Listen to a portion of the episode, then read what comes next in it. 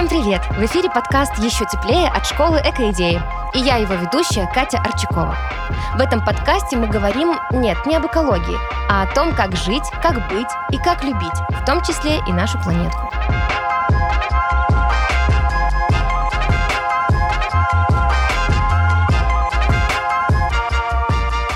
Сегодня у меня в гостях Маша Сума. Маша — настоящая эко-рок-звезда нашего города. И Ладно, чего я буду про нее говорить, Маша расскажет о себе сама. Маш, мы э, в студии звукозаписи, а не в стартап-хабе, но я попрошу тебя о том же, о чем обычно просят, э, знаешь, таких инновационных предпринимательниц. Расскажи, пожалуйста, о своей работе так, чтобы поняла моя бабушка. Кто ты? Что ты делаешь? Ну, моя бабушка не понимала, ну, и мама моя не понимает, не уверена, что твоя поймет. Я из Гринписа. Может быть, бабушка поймет так. Я делаю так, чтобы... Хочу сделать так, чтобы мы, нам немножко а, давай так скажем, я, наверное, делаю свою жизнь комфортнее, вот. И просто у меня такой инструмент, который поможет не только мне, но и всем остальным. Не знаю, насколько это понятно, но я глубоко убеждена, что любая природоохранная деятельность, экологическая деятельность в первую очередь направлена на сохранение той среды, в которой мы, как люди, можем жить. Нигде в другом месте мы жить не можем, пока не доказано, что мы можем жить на Марсе, на Луне, и поэтому если мы тут нагадим, то у нас вариантов нет. Поэтому я хочу продлить существование своих ДНК, наверное. Правильно ли я поняла, что ты занимаешься природоохраной? Ты охраняешь природу. Например, ты стоишь э, с табличкой у въезда в лес, типа «здесь не бросать мусор» или... А, нет, нет, мне очень сложно на самом деле сказать, чем я занимаюсь, потому что в последнее время это больше образовательная исследовательская деятельность. Раньше это было действительно организация уборок, э, это была работа со школами. А, я убеждена, что именно образование — это та сфера, за которой такая главенствующая роль в природоохранных, экологических действиях. То есть то, что каждое наше там усилие, вложенное в образование, оно более эффективно, чем а, вложение в каких-то технологий. Потому что технологии без образования, без изменения каких-то социальных, они не, неэффективны. В будущем груда мусора, сейчас груда железа или еще чего-то. Поэтому э, я считаю, что образование и чем мы занимаемся, это как раз образование, да.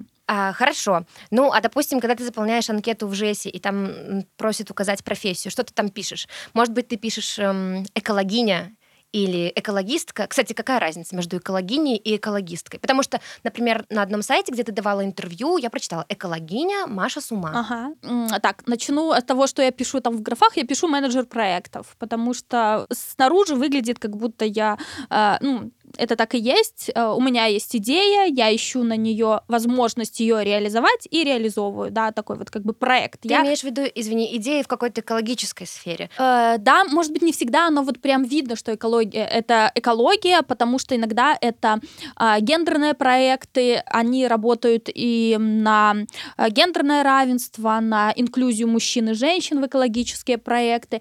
Э, иногда это какие-то исследовательские работы, не всегда понятно, понятно, что э, это именно экологические проекты, но один из основных принципов экологии все связано со всем. Поэтому невозможно решить экологические проблемы, не решая какие-то социальные. Поэтому некоторые мои проекты, с которыми я работаю, на них так не, не написано, что они экологические, но э, они в том числе экологические и такие социальные в том числе. А если говорить разница между экологисткой и экологиней, я не думала, но эколог, по сути, и экологиня, как феминитив, это ученые, по большому счету. Это люди, которые занимаются изучением различных процессов в экосистемах ну, это если так классическое м, определение. Экологисты — это скорее активисты. Вот активисты, экологисты — это те, кто предпринимают какие-то конкретные действия, практики ну, в экологической сфере.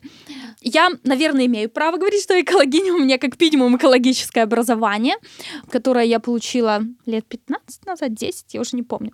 А, насколько оно актуально, это уже отдельный вопрос, но факт то, что формально я, да, экологиня. Но в том числе экологистка. Наверное, все экологи и экологини являются экологистами и экологистками, но не все экологисты экологистки являются экологинями. Это новая скороговорка для тренировки речевого аппарата. Пожалуй, я буду ее произносить перед каждой записью подкаста, чтобы потом звучать чистенько и точненько. Слушай, Маш, я тебе хочу задать вопрос как э, феминистки, экологистки и экологини. Я слышала такую точку зрения, что э, в основном на климат, на экологию негативно влияют мужчины, а разгребать все это приходится женщинам.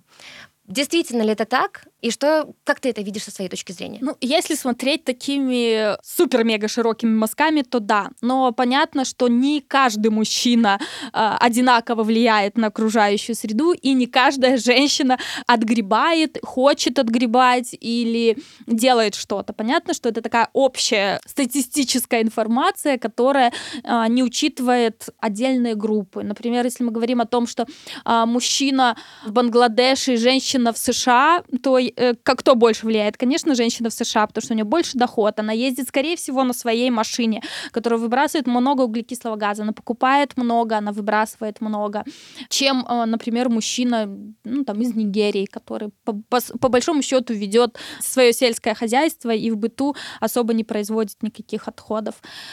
Хотя это тоже уже сложно говорить, потому что отходы — это тема такая очень маркерная, например, для стран, в которых нет системы раздельного сбора и переработки. Кажется, что у них отходов больше, потому что они лежат а, на берегах э, рек, они валяются везде, и кажется, вот, это они загрязняют нашу э, природу. Смотрите, в Индии сколько мусора. Но, по сути, это мусор, который привезен из э, стран глобального севера, хотя это тоже так, очень спорное такое разделение, и привезен этими странами в страны, где нету системы сбора, переработки, и они попадают в окружающую среду. Такое перекладывание ответственности. Погоди, а страны глобального севера это, например, какие? Это США, это Европа, это ну, богатая Европа, я бы так сказала.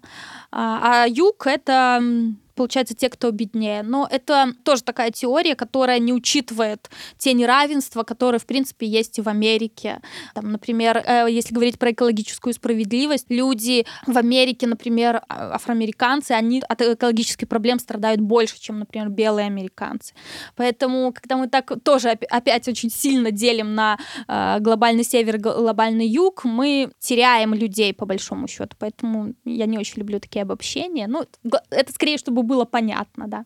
Скажи, а я не совсем поняла, а почему, допустим, страны вот этого севера отправляют мусор в южные страны? Это типа как э, с глаз долой, из сердца вон? И... Ну, по большому счету, например, чтобы установить какую-то систему переработки которая не очень качественная, например, зато очень дешевая, а, поставить ее в Америке или в Европе дорого. Конечно, поднимется какое-то общественное движение, которое сильное, за мнением которым очень сильно следят там, депутаты и чиновники.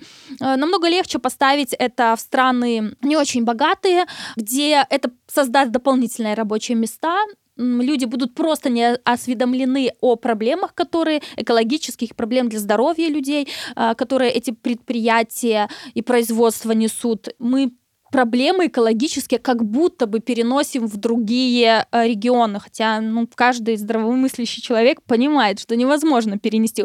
У ветров, вод и всего остального нет границ. И когда мы, например, говорим про изменение климата, оно уже давно идет, ну, как бы я имею в виду там не столетия, а там десятилетия, очевидные, очевидные проявления, но они были, как правило, где-нибудь в Африке, в Азии, наводнения те же самые. И мы как бы, сидя вот тут вот севернее, думаем, думаем, что, ну окей, они как-нибудь справятся. А когда эти последствия пришли в Германию, когда эти последствия пришли во Францию, где пожары, засуха в Америке, наводнение в Германии, тут же начинается какая-то реакция, тут же начинаются соглашения э, климатические и все остальное. И реакция более сильная. Поэтому говорить о том, что перенеся какие-то производства в страны, там, бедные страны, мы как будто бы обезопасим себя от последствий, это очень глупо, мы просто отсрочим эти последствия, но не решим их. Скажи, чтобы приблизить наш разговор к местному контексту. Вот Беларусь, например, да, мы в Беларуси э, там, собираем мусор, отправляем ли мы его куда-то, или с ним справляются здесь, мы как бы смотрим проблеме в лицо. Э, у нас мусор сортируется где-то около 25%, насколько можно, конечно, э, там, апеллировать к тем данным, которые у нас есть, есть, потому что у нас система учета недостаточно автоматизировано. В общем, ну, примерно где-то 25% всех отходов в Беларуси э, собирается раздельно. Дальше часть может продаваться в Россию, э, часть перерабатывается что-то в Беларуси. Э, ну, это уже не мусор будет, это уже вторично материальные ресурсы, это уже пластик или стекло или бумага. Э, но у нас в Беларуси довольно много своих заводов по переработке бумаги, стекла, есть и переработки пластика. Э, что я говорю про переработку? Просто мы не всегда понимаем, что такое переработка. Это, по сути, измельчение и получение гранул и хлопьев. И вот потом эти гранулы и хлопья, их или добавляют э, в новое сырье, или полностью из переработанного сырья делают. То есть, по сути, мы получаем хлопья и гранулы. Дальше эти хлопья и гранулы тоже могут продаваться. Ну, это если мы говорим про пластик, стекло и бумага. Если мы, например, говорим про электронные отходы, э, то тут тоже долгое время, я думаю, до сих пор это происходит, часть все-таки э, вывозится в Китай или, может быть, какие-то другие страны. Я тут тоже очень такие непонятные, э, не совсем очевидные и прозрачные схемы, куда это все вывозится. что ли?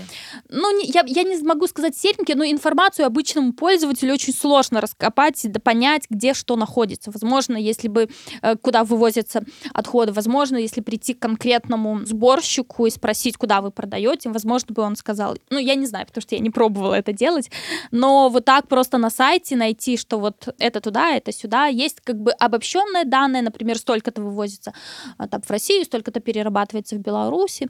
Ну, из России может вывозиться в Китай. Ну, то есть и, и мы дальше не знаем.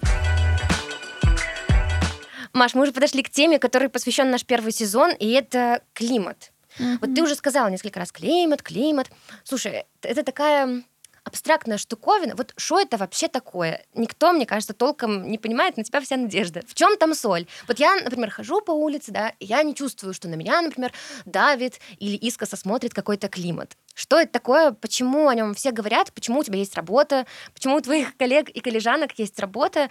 И почему заключаются вот эти вот большие международные соглашения, которые ты уже упомянула? Почему все это происходит? Что с ним не так? Нам важно знать э, именно то, как твоя деятельность, как экологини mm-hmm. и экологистки, э, соотносится с климатом, mm-hmm. если ты видишь эти связи. А, ну, э, тема климата, она, в принципе, такая краеугольная. Все темы экологические так или иначе с ней э, связаны.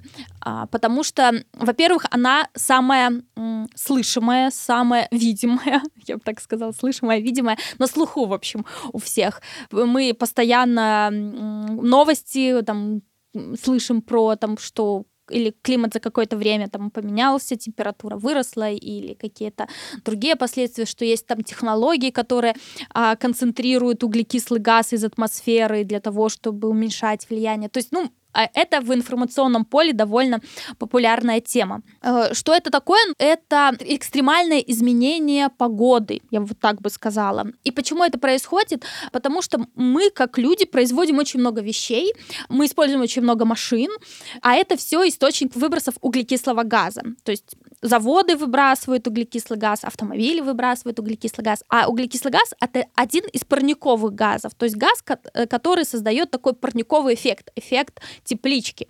То есть, когда солнечные лучи через нее происходят в тепличку, а обратно не выходят. Соответственно, поверхность Земли нагревается. Но нельзя говорить, что изменение климата и потепление климата это одно и то же, потому что Земля устроена намного сложнее, чем парничок.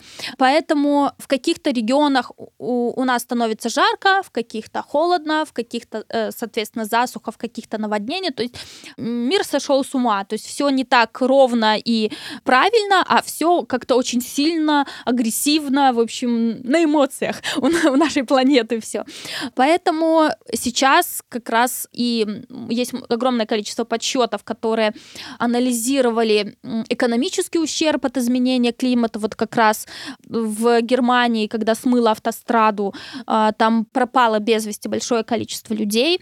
Есть и человеческие потери, есть и экономические потери, потому что а, меняются климатические зоны. Это для сельского хозяйства создаются проблемы, потому что, условно, например, белорусское сельское хозяйство не адаптировано к новым культурам или к новым условиям, непонятно, как заново все выращивать. Это и здоровье людей, меняется давление, люди чувствительные, метеочувствительные, больше больше страдают, появляются новые инфекционные заболевания, то есть последствий изменения климата довольно много. И это все из-за того, что мы очень много потребляем, и это становится источником выброса вот этих парниковых газов. А я вот как раз и занимаюсь той темой, которая связана с потреблением. Соответственно, уменьшая потребление, мы можем уменьшить количество выбросов углекислого газа. Это в идеале, если мы все вместе, как человечество, поймем, что хватит э, постоянно что-то производить, давайте использовать то, что мы уже произвели. Например, если говорить про продукты, то сельское хозяйство это тоже один из источников выброса метана, который является парниковым газом.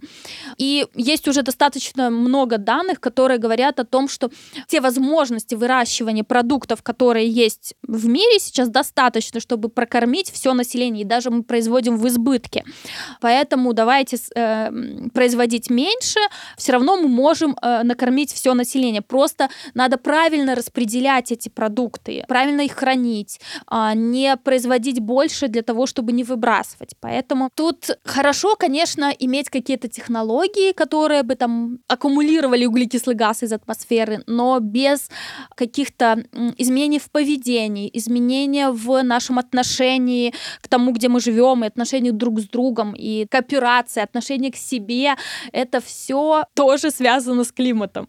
А когда ты говоришь, например, про изменение поведения, вот лично я, повторюсь, меня зовут Катя, э, я сижу в этой студии, я выйду из этой студии, что мне нужно изменить в своем поведении, чтобы какой-то абстрактный и невидный мне климат почувствовал на себе это влияние? Это влияние в лучшую сторону. К сожалению, Катя, э, если это сделаешь одна ты, ты почистишь свою карму, ты будешь прекрасным примером для окружения, но большого изменения от этого не будет.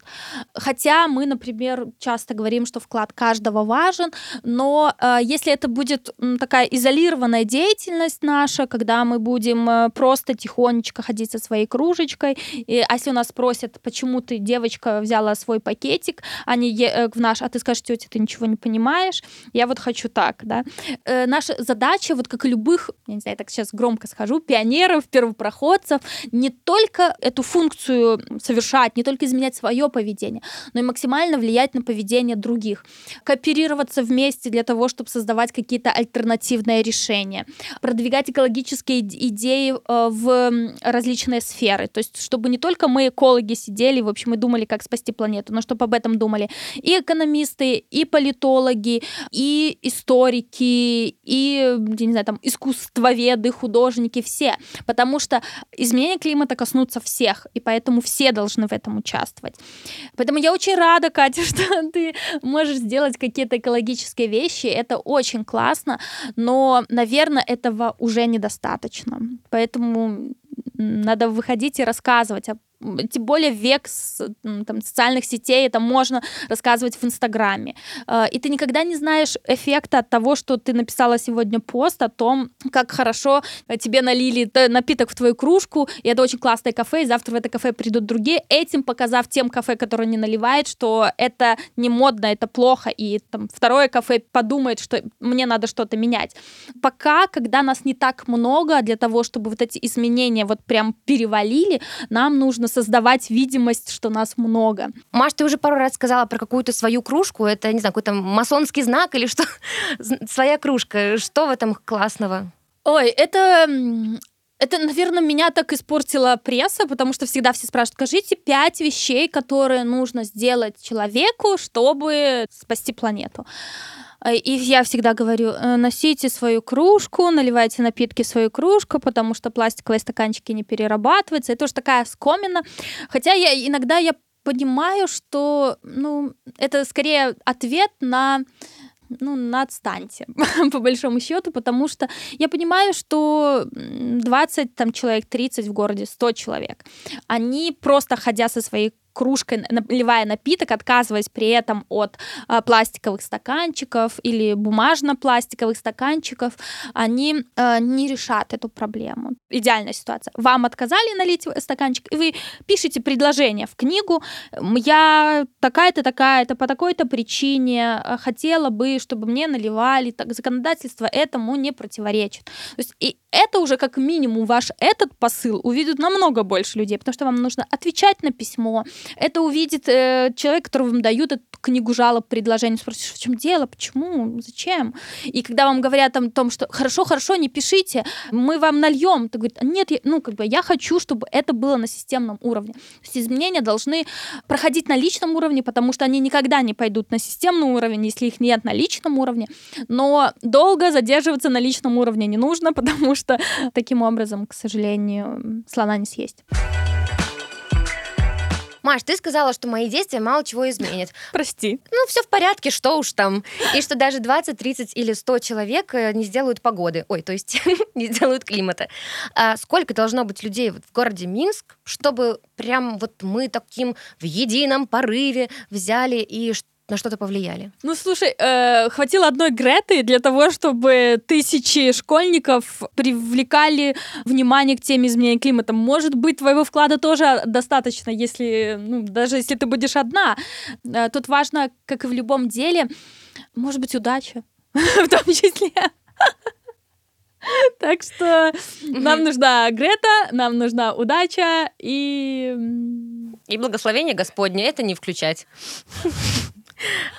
Нет, я не хочу сказать, что действия одного человека не важны, они важны, но они не должны заканчиваться на действиях одного человека.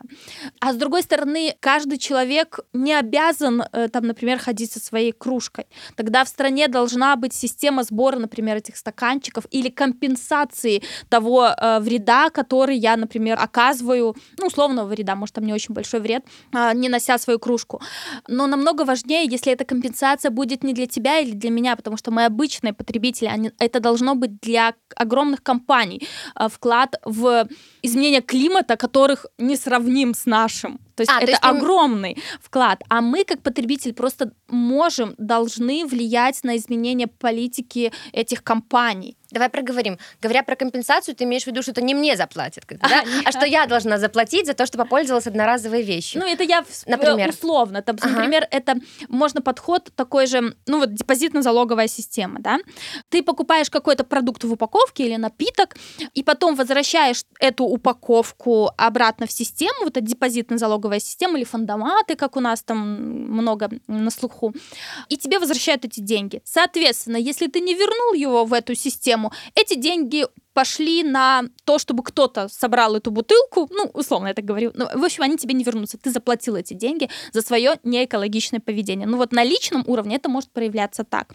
На уровне компаний это должно проявляться в экологических налогах, но не в символических экологических налогах, а в налогах в сумме, которая действительно может компенсировать тот вред, который компания нанесла или может нанести окружающей среде. В Беларуси намного выгоднее нарушить экологическое законодательство и заплатить штраф, чем ввести какие-то технологии для того, чтобы предотвратить это нарушение. Это как раз говорит про в странах, в которых вывозят опасное производство, потому что там недостаточно сильное экологическое законодательство. Например, то же самое сделать в каких-нибудь скандинавских странах, ну, скорее всего, им будет это дороже, поэтому они будут или вывозить свое производство в страны, где это дешевле делать, или они будут очень сильно и очень скрупулезно подходить к этому производству в стране там скандинавской. Маша, скажи, вот э, мы уже поговорили о том, что может каждый человек э, сделать для того, чтобы как-то повлиять на климат положительно. Как влиять отрицательно, мы все знаем, нам никаких специальных усилий для этого не нужно прилагать. Но вот, например, кто-то выбирает, не знаю, не брать пакеты в магазине, кто-то выбирает ходить со своей кружкой, кто-то ходит на митинги и демонстрации экологически исключительно, кто-то делает еще что-то, а ты решила прям пойти и поучиться в университете, чтобы стать экологиней. Вот что тогда так сильно волновало твое юное, неокрепшее сердечко, что ты прям пошла осваивать эту профессию? К сожалению, я сейчас тебя разочарую. Как и 90% э, школьников, я совершенно не понимала, кем я хочу быть и чем я хочу заниматься. Мне нравилась химия, биология. Спасибо, мама, да. Она сказала, экология — наука будущего. Но доживем ли мы до этого будущего, про которое говорила мама, я не знаю. Но я это будущее очень сильно пытаюсь приближать.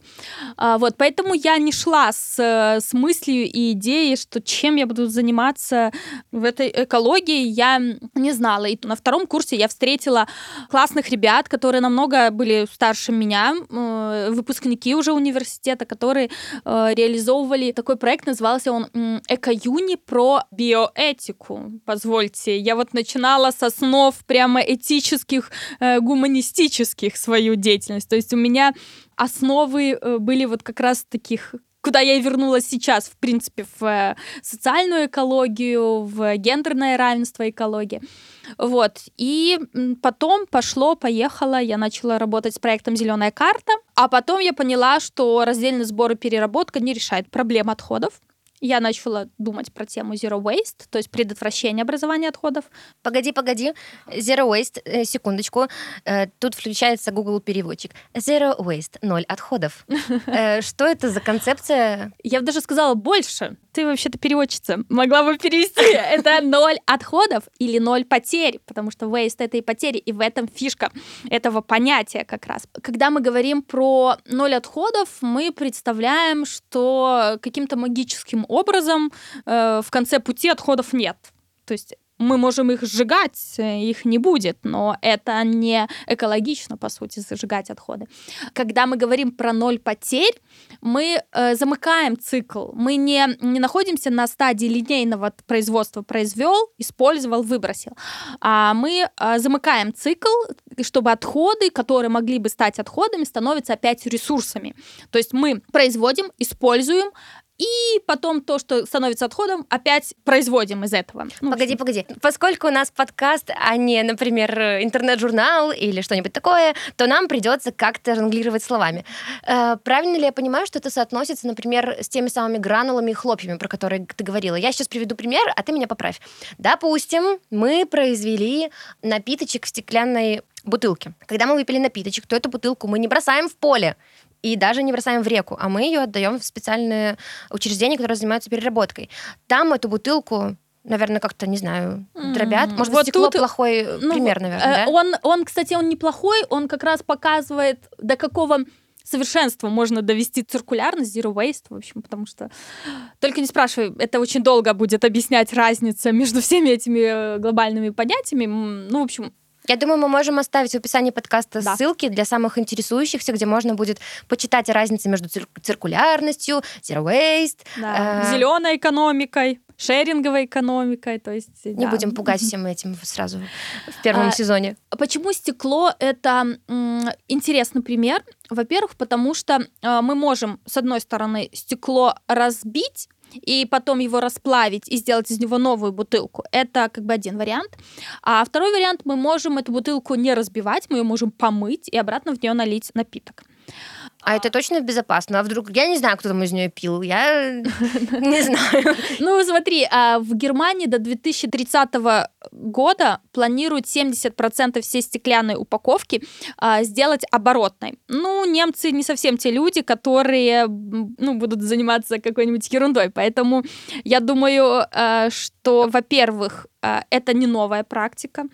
Не знаю, слушает ли нас кто-то, кто помнит Советский Союз, но там тоже была система помывки, а, обеззараживания посуды для того, чтобы ее использовать а, еще раз. И я даже больше скажу, у нас даже в Беларуси есть одно предприятие, которое до сих пор это делает. Ну, это не совсем для них выгодно, это скорее какая-то дань истории.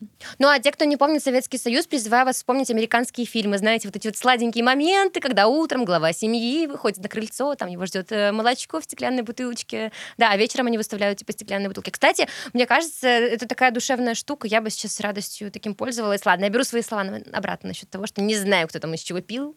А, у нас даже локально такие м, примеры, например, делают какие-то небольшие производители. Я вот люблю один очень хумус, который продают э, на Комаровке.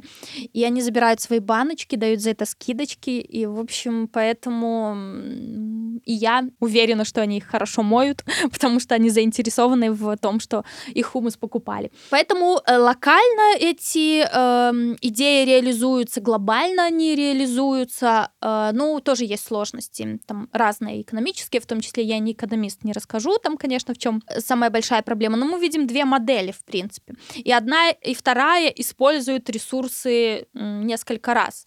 Но говоря, например, когда мы разбиваем, используем стеклобой, во-первых, мы не можем сделать бутылку полностью на 100% стеклобоя, нам все равно нужно ее добавлять туда первоначальное там, а почему? шихту, потому что это будет хрупкая. А, поэтому все равно мы первоначальное сырье используем. Э, первая причина. Вторая причина для того, чтобы расплавить стекло, простите, нужно очень-очень много энергии. Поэтому это тоже сложновато. Есть проблемы и второй системы. Во-первых, ну, если для Беларуси говорить, у нас такое разнообразие бутылок, что бутылочку из-под э, какого-нибудь там напитка стеклянную примет только та компания, которая ее произвела, потому что она такой индивидуальной формы, индивидуального объема, и теперь у нас есть там и 0,25, и 0,3, то есть разные объемы, разные конфигурации бутылок, и получается, каждой компании нужно налаживать эту систему. Спасла бы нас унифицированная бутылка. Например, как это и в Германии есть, как это было в Советском Союзе. Вот, поэтому две системы. И тогда в унифицированную бутылку наливают и молочко, и тархун, и подсолнечное масло, например, и все это потом можно сдать. Э... Ну, я не знаю, как это э, бы выглядело, но, например, не думаю я, что э, все-таки, я думаю, производители соков, э, напитков, они как-то хотят выделить, что это все-таки, ну, например, условно, у нас одинаковые бутылки, и подсолнечное масло, и яблочный сок внешне выглядят одинаково. Но мне кажется, классно. Это выглядело бы немножко как в фильме Уэс Андерсона, знаешь, такие одинаковые полки с одинаковыми бутылками и только разного цвета наклейки. Но... Мне кажется, немножко жутко. Ты чуть раньше сказала, что нам нужно сократить э, потребление для того, чтобы сократилось производство, для того, чтобы сократились выбросы, выбросы э, углекислого газа. Но как мы можем сократить вот наше потребление, да? Э, то есть мы-то можем. Но что же станет с нашей рыночной системой? Куда же все покатится? Как же экономика? Да? Как же те люди, которые шьют э, эти пластиковые пакеты на заводах? Шьют пластиковые пакеты? Это я типа шучу. Плохо чуть-чуть. Я подумала, что я просто не знаю каких-то новостей из экологического мира. Ну, я к тому, что э, столько рабочих мест на создание одноразовых вещей в нашей жизни, а, а и все они останутся без работы просто потому, что мы возьмем, откажемся от... Это сарказм. И наверняка там, допустим, нарушатся какие-то как-то торговые отношения между странами, вот это вот все. Вообще, насколько это реально? Или это такая утопическая Катя, столько мысль? вопросов, я уже забыла первые.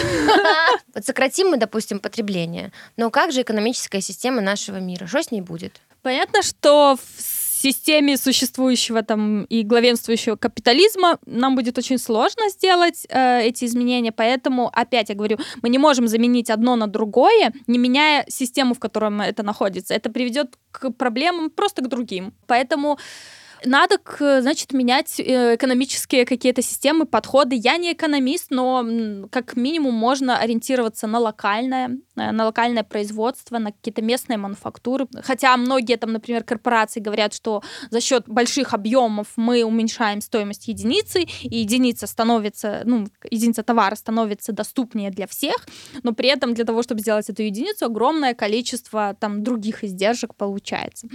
Что по поводу э, людей, людей, которые задействованы все в, в этой системе. Ну, по большому счету, э, у нас очень быстро все переучились на айтишников, когда поняли, что это очень э, ну, выгодная система. Если э, этот рынок, там, например, повторного использования, ремонта, там, не знаю, ухода, чистки, то есть э, то, что продлит жизнь вещам, и не нужно было бы их покупать заново, ну, то есть не покупать новое, а продлевать жить старым, этот рынок будет еще больше, чем рынок по производству новых вещей. По данным э, Агентства по защите окружающей среды США, если мы, например, сравниваем, э, что мы будем делать с отходами, сжигать, перерабатывать или повторно использовать, то меньше всего рабочих мест создается на сжигании, потому что, ну, что там, кочегар бросает мусор э, в топку.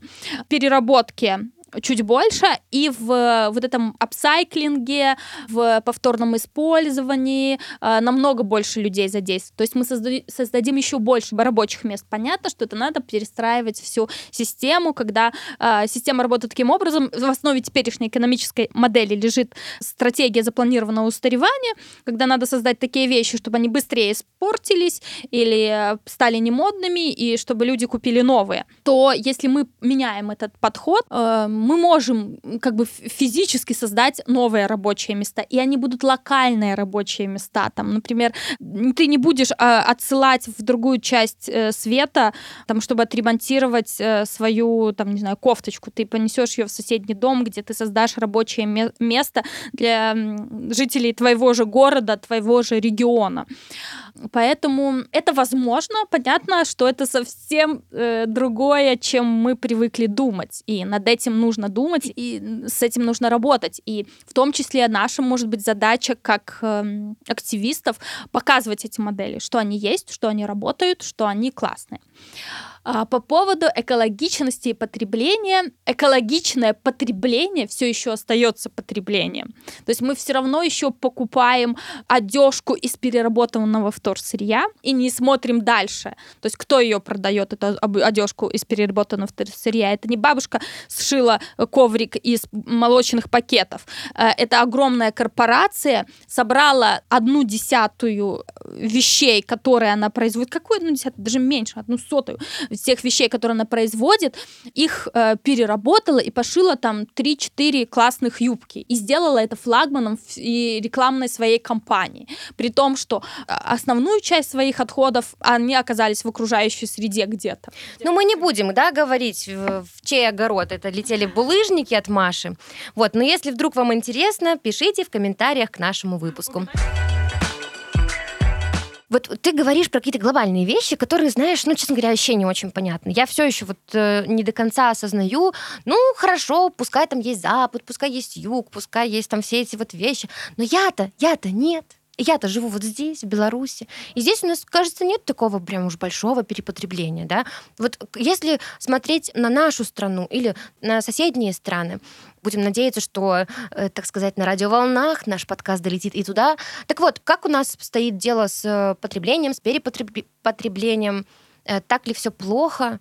Э, потому что мне кажется, что мы на постсоветском пространстве, мы как раз-таки очень хороши в том, чтобы подлатать штанишки, подшить замочек, отремонтировать набоечки и так далее. Но, к сожалению, это не от экоосознанности или понимания всех этих э, несправедливостей, которые происходят в мире. Это просто от безденежья.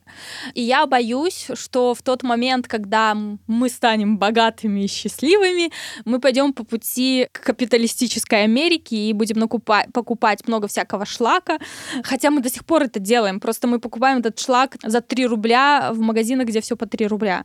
Почему мы покупаем это все? Не потому что это там нам нужно. У меня давно была такая идея исследовать или почитать, скорее всего, это уже кто-то исследовал, какая психологическая проблема в потреблении? Почему люди почему им так нужно покупать так много того, чего им на самом деле не нужно. Какую дыру они пытаются запихать эти чеснокодавки или, э, не знаю, специальные ножницы для резки лука или, не знаю, контейнер по форме банана. Ну, в общем, не знаю, для чего это происходит. То есть ты не одобряешь контейнер по форме банана? Ну, просто чтобы знать. Я просто не понимаю, какая его задача. Ну как? Ну, чтобы положить в него банан. А почему, почему это не может выполнить э, другая какая-то сумка или другой уже имеющий у себя пакет? Ну, еще моя одна идея не реализована, вдруг кто-то ее реализует найти топ самых непонятных и никому не нужных вещей, просто понять, э, зачем они делаются. Я почти уверена, что такой топ есть. Я точно знаю, что я видела что-то такое из каких-то азиатских стран, типа Кореи или Китая, ну вот эти вот страны, которые славятся своим э, интересным подходом к быту. Вот, и там я видела всякое чудесное. Ну, типа, знаете, там, э, условно говоря, это могли быть щипцы для завивки волос, торчащих из ушей. Ну, что-нибудь такое. Ну, они вот этим славятся. Ну, вот тоже надо понимать, в чем их феномен, почему вот у них это происходит. Может быть, у них слишком много стресса от жизни, которую они ведут, а, очень большое давление, а, там, может быть, какие-то стереотипные ожидания от э, там, мужчины, женщины, женщин, как они должны выглядеть, как они должны себя вести. И единственная их отдушина, как проявить, э, быть собой, например, это там завитые волосы в ушах. Ну, как бы это вот вообще, это я сейчас просто из головы так придумала. Э, это очень интересно, потому что я не думаю, что это так, это настолько массовое явление, что у него есть какая-то закономерность. Да? Мне кажется, наш подкаст сейчас э, стремительно катится куда-то в пучины философии, ну Поэтому... да, это я такая. Да, Маша топит за междисциплинарный э, подход. Напомню, что один из принципов экологии — это то, что все связано со всем. Именно поэтому мы, по сути, не можем рассматривать экологические проблемы без привязки к другим обстоятельствам, которые происходят в мире. Э, так или иначе, я верну себя к чуть более приземленным вещам, с твоего позволения, и хочу спросить. Вот ты вообще, когда стала работать в экологии, да, эта сфера, она как, оправдала твои ожидания? И, возможно, ты думала, знаешь, что ты будешь стоять с плакатами у дома правительства, змагаться с бессердечными олигархами, которые строят заводы, э, не знаю, там, в каком-нибудь э, природоохранном месте, или может быть, ты представляла себе что-нибудь такое экшен, вообще просто Гринпис на вертолете летит, и ты такая свисаешь со ступеньки и кричишь там что-нибудь. Как в действительности проходит твой рабочий день? Потому что ты сказала, что ты работаешь как менеджерка проектов. Это значит, что ты сидишь за компьютером и пишешь бумажки. Угу. Да, мой рабочий инструмент это компьютер, не там, не даже не э, болотоступы. я даже на болотах, наверное, в эти выходные буду первый раз. У меня не было ожиданий, если честно, о том, как я, чем я буду заниматься. И я, в принципе, не то чтобы с Луны прилетела в, в эту реальность, э, чтобы думать, что я буду заниматься только реальным природоохранными действиями. Я иногда этим занимаюсь, и мне это очень интересно, там, например, с коллегами из АПБ, а, но Извини, а что такое реальные природоохранные действия? А, ну, это значит, это, что ты идешь и грудью ложишься на амбразуру да, защиты например, леса. Да, например, гонишь э, браконьеров от лосося. Например, что-то такое. Или, или вырубаешь э, там кусты на Туровском лугу для того, чтобы вертлявая камышовка могла там гнездиться. Или, ну, как минимум, ходишь уборки делаешь, хотя это тоже такой непонятно вопрос. В лесу ты имеешь Да, да, да. Ну, непонятно, насколько это действительно эффективное действие. Один раз я стояла с рупором возле Дана Мола и э, рассказывала про экологию.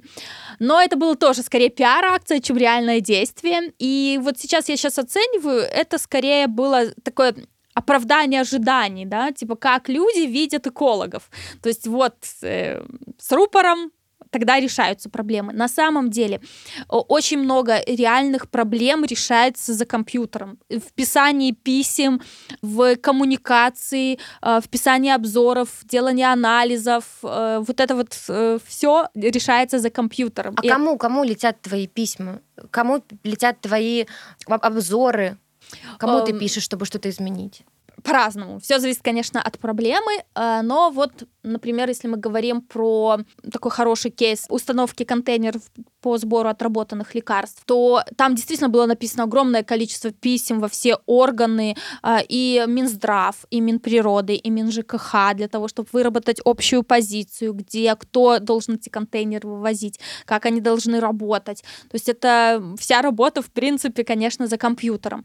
Или организация каких-то конференций, да, где люди, которые никак не могли бы встретиться в другой обстановке и обсудить э, разные решения одной и той же проблемы, они встретятся на этой конференции и смогут сделать что-то классное после этого. Или какой-то образовательный курс, который станет возможностью для новой Греты Тунберг поднять большое э, количество людей э, на решение какой-то проблемы. То есть мы никогда не знаем, какие действия наши будут иметь эффект, поэтому делай, что должен, и будь, что будет. Я еще очень много выступаю на лекциях. Uh-huh.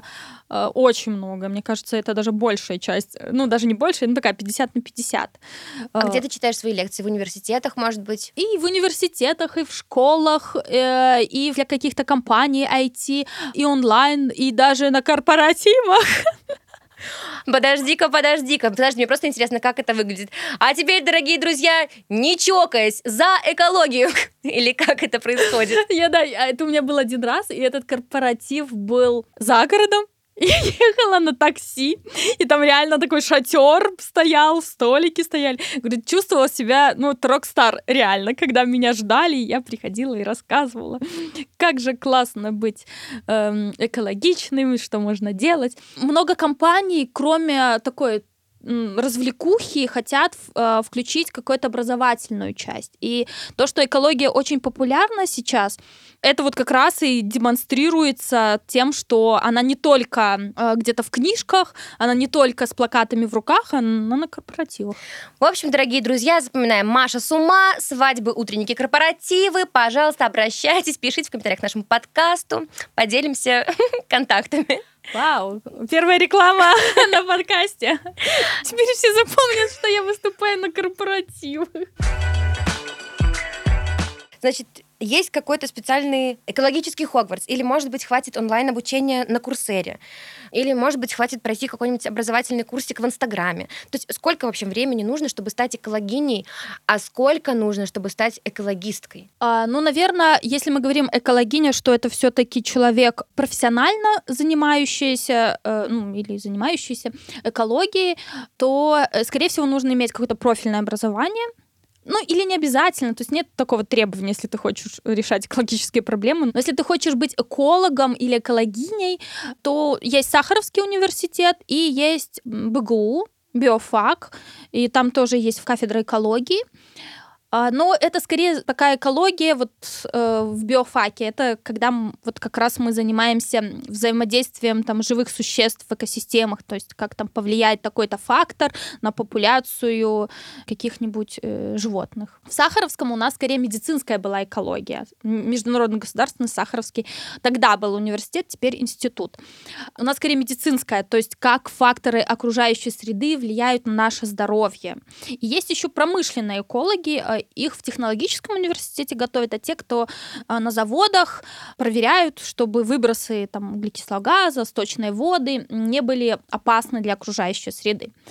Но для того, чтобы быть экологистом, да и вообще решать какие-то экологические проблемы, ну, достаточно интересоваться этой темой, задавать вопросы, читать литературу. Какие-то курсы, ну, тоже можно для того, чтобы кто-то собрал для тебя всю эту информацию в концентрированном виде.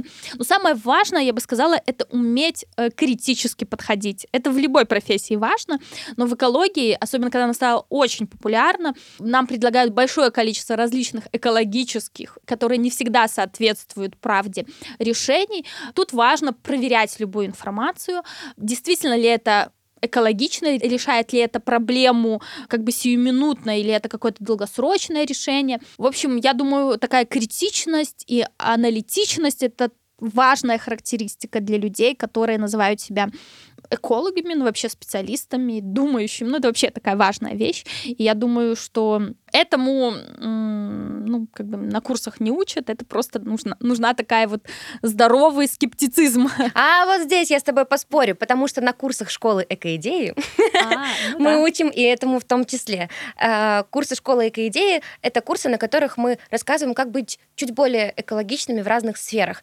И предлагаем не просто готовые решения о том, что, например, возьмите с собой торбу, а не пластиковый пакет, но и рассказываем, почему это важно делать и как отличить хорошую торбу от плохой плохой. А еще говорим, почему круче всего пошить торбу своими руками, а, а не, например, заказать ее с Алиэкспресса. Я, конечно, не Юра Дудь, но маленький блиц у нас будет. Отвечай, пожалуйста, супер быстро. Он будет очень простой. Кофе или чай? А, кофе. Ветряки или АЭС? Конечно, ветряки. Горы или море? Горы. Велик или метро? А, метро. Авокадо или яблоко? Я люблю больше авокадо, но экологичнее, конечно, яблоко. Коты или собаки? свободные животные. Чтобы им было хорошо. В общем, котам или собакам. Главное, чтобы им было хорошо. Кожа или текстиль? Текстиль. Дыня или арбуз? арбуз. Бороться или смириться? Конечно, бороться. Конечно, бороться. Ну, спасибо, Маша, за классную беседу. Э, если после этого выпуска у вас появились вопросы, я просто счастлива. Обязательно задайте их нам, записав голосовое сообщение в телеграм-канал «Еще теплее». Ссылка будет в описании этого выпуска. Мы ответим на все вопросы в следующем эпизоде. А если вы ходите на работу, которая спасает климат, тоже пишите, вдруг именно вас не хватало в нашей студии.